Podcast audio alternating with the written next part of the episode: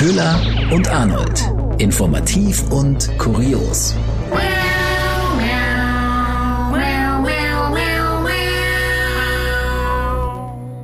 Hallo und herzlich willkommen zu einer neuen Folge Köhler und Arnold.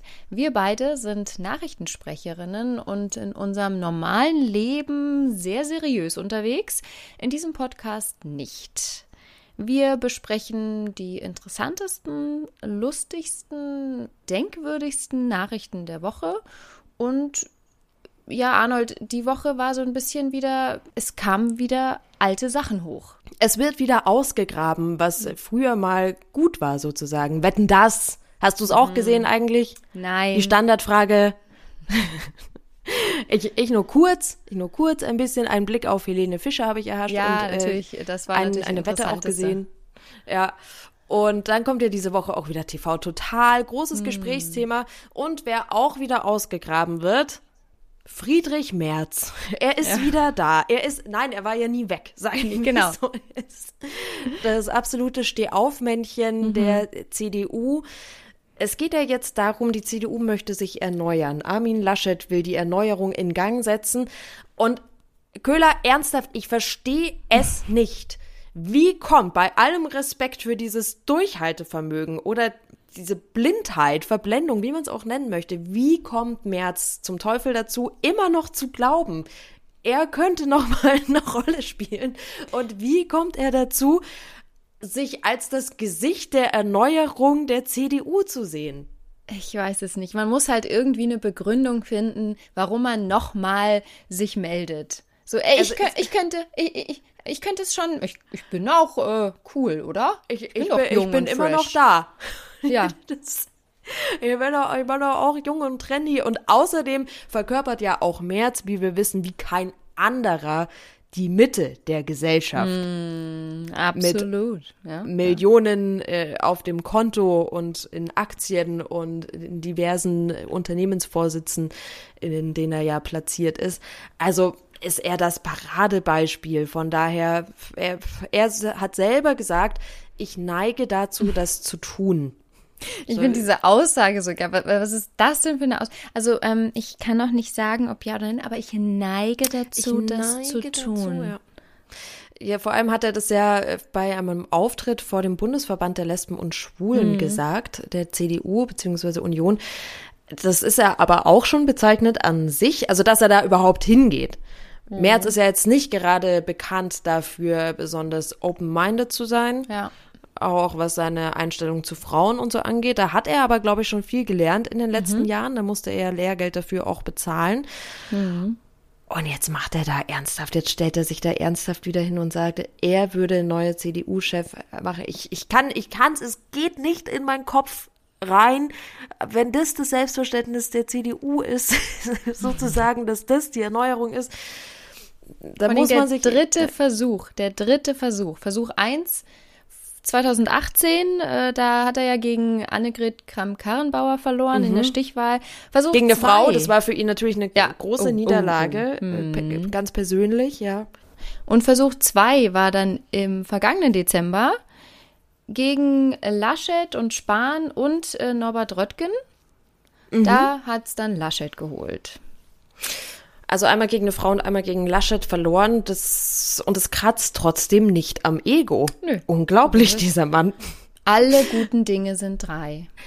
Allerdings, Röttgen ist ja auch wieder im Gespräch. Also es heißt ja immer, Ambitionen haben Röttgen, Merz und Spahn für den CDU-Chefposten. Und da kommt die Frage auf, hat denn die Union keine jungen, neuen, frischen Gesichter außer Philipp Amthor sozusagen, beziehungsweise die, die CDU. Und Philipp Amthor ist ja letztendlich eigentlich auch nur ein 60-jähriger Mann in einem Kostüm eines etwas jüngeren, sozusagen, äh, el- alt im Geiste. Und da gab es dazu ein Interview, das habe ich bei NTV gesehen, und das fand ich ganz interessant, zu der Frage mit Ellen Demuth aus Rheinland-Pfalz, CDU-Politikerin, die auch mal zusammen mit Röttgen im Team kandidiert hat, die ist 39 Jahre alt. Und die sagt, naja, diese jungen Talente, die gäb's schon, aber um es wirklich ganz nach oben zu schaffen, letztendlich bei einer Partei, braucht man ein starkes Netzwerk und das braucht einfach extrem lange Zeit, das aufzubauen. Und deshalb ist da auch immer so ein bisschen die Frage der Unionsführung mit der Frage der Kanzlerschaft verbunden. Also könnte derjenige auch Kanzler? Hm. Das ist immer so ein bisschen die Frage, die im Hintergrund steht. Und jetzt ist ja eh erstmal Opposition angesagt, aber da wollen sie ja nicht ewig bleiben. Also muss sozusagen ein wahrscheinlich sehr charismatischer irgendwie schon mal an der Spitze sein, um die CDU da wieder sympathisch zu machen.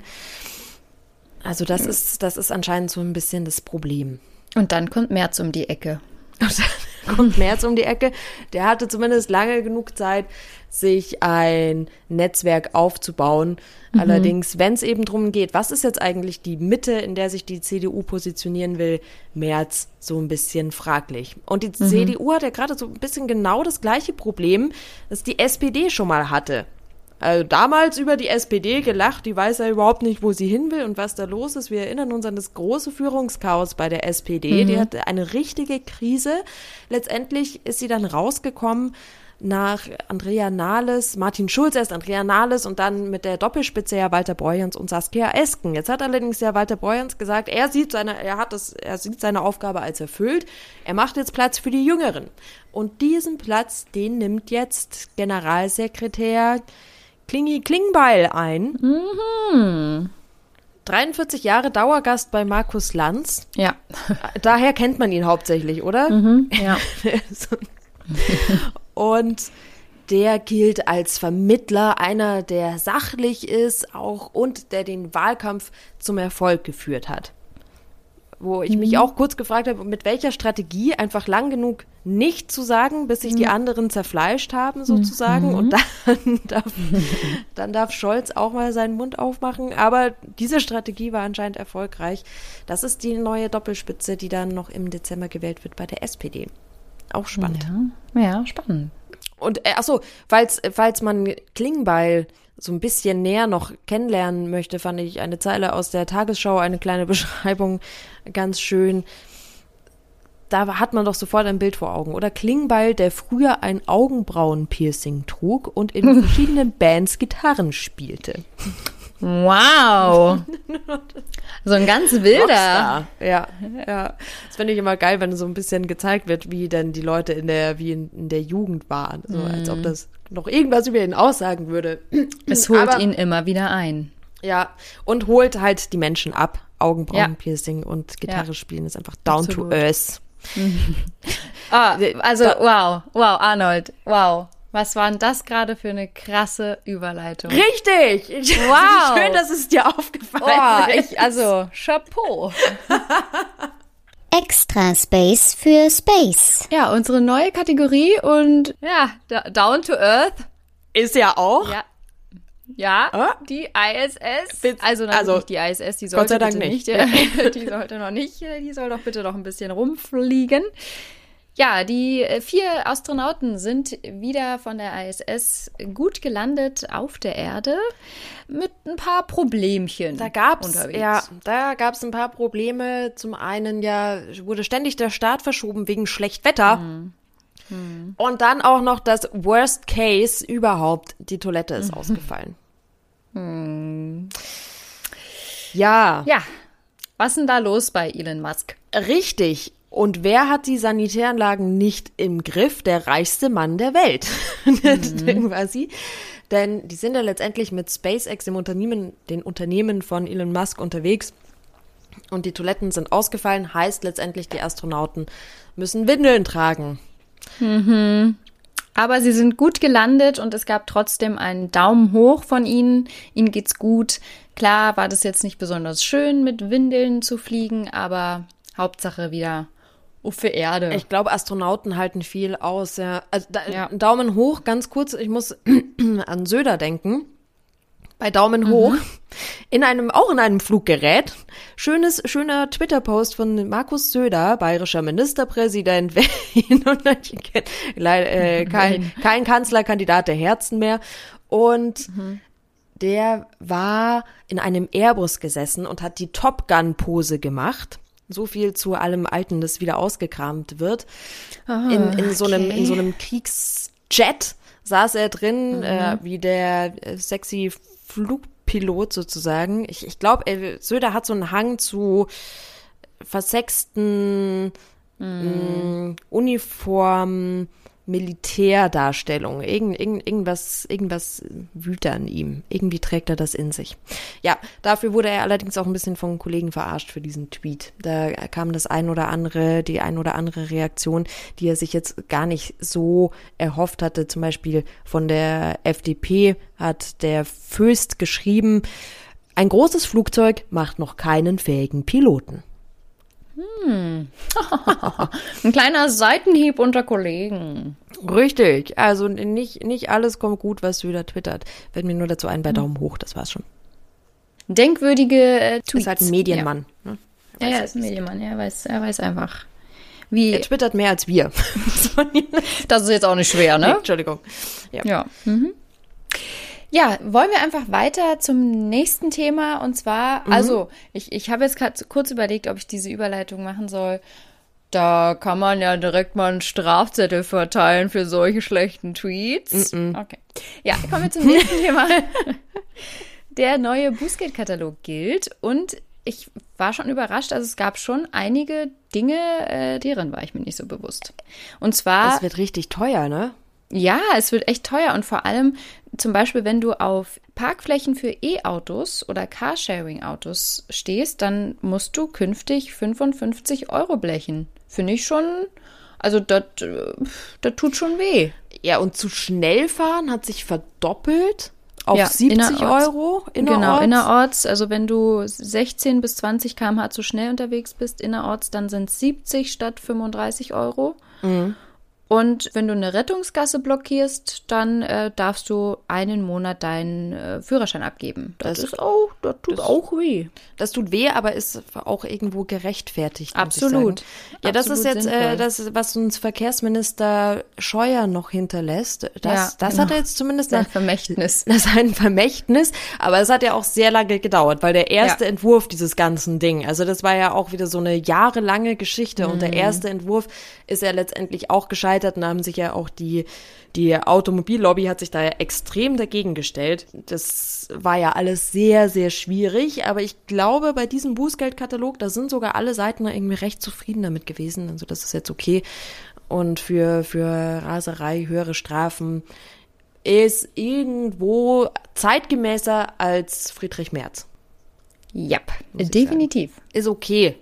Nehme ich an. Ja, nehme nehm ich auch an. Nehme ich auch an. Und seitdem ich auch ein paar Mal jetzt mit einem E-Auto unterwegs war, habe ich mir schon auch gedacht, so ja, es ist irgendwie schon scheiße, wenn du dann irgendwie tanken willst und dann sind deine Parkflächen einfach zugeparkt. Die, die E-Säulen, die E-Ladestationen zugeparkt mit Verbrennerautos. Ist scheiße. Schweinerei. Scheiße ist das. Ist ein, das ist eine richtige Schweinerei und das ist ja eigentlich schon provokativ.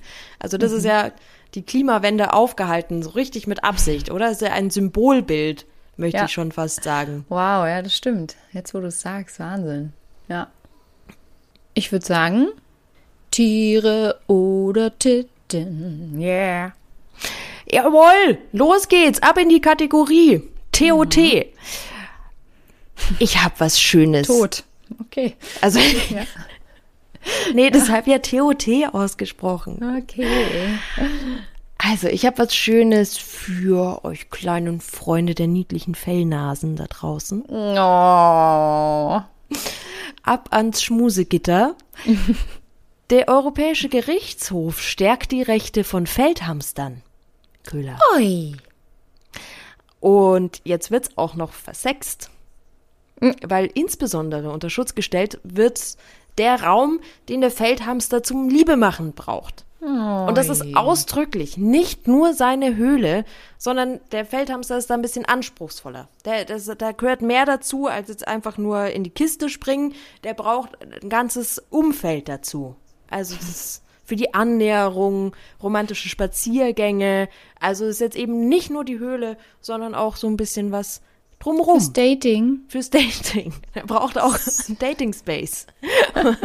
Süß. Und selbst die Liebesnester, die der Feldhamster nicht mehr nutzt, die müssen auch geschützt werden. Weil er könnte ja jederzeit da wieder zurückkehren. und für Nachwuchs sorgen. Und das heißt, da, da darf dann nicht gelandwirtschaftet werden, oder was? Ja, da darf nicht gebaut werden, das darf nicht, äh, nicht zugerumst werden. Und es ist für das Ganze auch, also der Hamster hat auch noch sozusagen ein, ein Wohn- und ein Mietrecht, weil wie lange der Feldhamster auch tatsächlich in seinem Bau wohnt, sagt der Europäische Gerichtshof, ist nicht von Bedeutung, muss trotzdem geschützt werden. Ich finde es einfach schön, dass das, es ist einfach eine, eine Geste der Hoffnung, dass das, das größte Gericht der EU die Rechte von, von den ganz Kleinen unter uns. Von- von den Kleinsten. Von, Ja. von den kleinsten Süßitätzchen sozusagen unter uns. Die kleinen äh, Backen, die süßesten Backen, die es gibt, letztendlich schützt. Das Ganze geht zurück wegen deiner Frage, was man da nicht darf, auf einen konkreten Fall aus Österreich. Da wurde auf einem Grundstück gebaut, da haben Feldhamster sich bereits angesiedelt und mindestens zwei Hamsterbaueingänge wurden zerstört. Und gegen die Baufirma wurde eine Geldstrafe verhängt. Oh. So, zu Recht nämlich, weil der Feldhamster ist vom Aussterben bedroht und er könnte die nächsten 30 Jahre schon nicht überleben. Ich weiß jetzt gar nicht mehr, es ist ja sogar, sogar nicht mehr so lange wie der Eisbär auf blöd noch unter uns. Noch 50.000 Feldhamster gibt's in ganz Deutschland und Köhler, ich, ich habe auch noch mal so ein paar kleine Fellnasen-Facts rausgesucht. Oh, ich freue mich drauf. Gell? Weil damit man auch so mal sich was vorstellen kann. Der Feldhamster, wir kennen ja hauptsächlich den Goldhamster. Der Feldhamster, der sieht dem Goldhamster sehr, sehr ähnlich. Ich habe sozusagen, gut, die Recherche, wir wissen alle, ist keine Quelle. Aber dafür dachte ich mir, reicht das jetzt durch mal aus, durchaus mal aus, habe ich jetzt die Wikipedia-Einträge von Feldhamster und Goldhamster mal nebeneinander gelegt und das Ganze mal verglichen. Also der Feldhamster ist ungefähr doppelt so groß wie sein zahmer, süßer Kollege. Der ist nämlich bis zu 34 Zentimeter groß und so ein. Goldhamster wird so 12, maximal 16. Aber da ist Aber der so Feldhamster klein und süß sind die ja gar nicht dann. Wenn die so groß werden können. Hm. Wenn sie sich richtig strecken. Wenn sie sich richtig strecken, dann können sie, dann können sie so groß werden. Und da kommen wir nämlich zum wesentlichen Unterschied zwischen Feldhamster und Goldhamster. Wenn sich nämlich die Feldhamster richtig strecken, also so aufrichten, Männchen machen, dann haben, dann zeigen die ihren schwarzen Bauch. Und der Goldhamster hat ja einen weißen Bauch, wie wir alle wissen. So, der Feldhamster ja, hat einen, einen schwarzen Bauch und wenn er sich so aufstellt und seine Pfötchen so anwinkelt, seine weißen, dann imitiert das Ganze ein aufgerissenes dunkles Maul und die vier Fangzähne.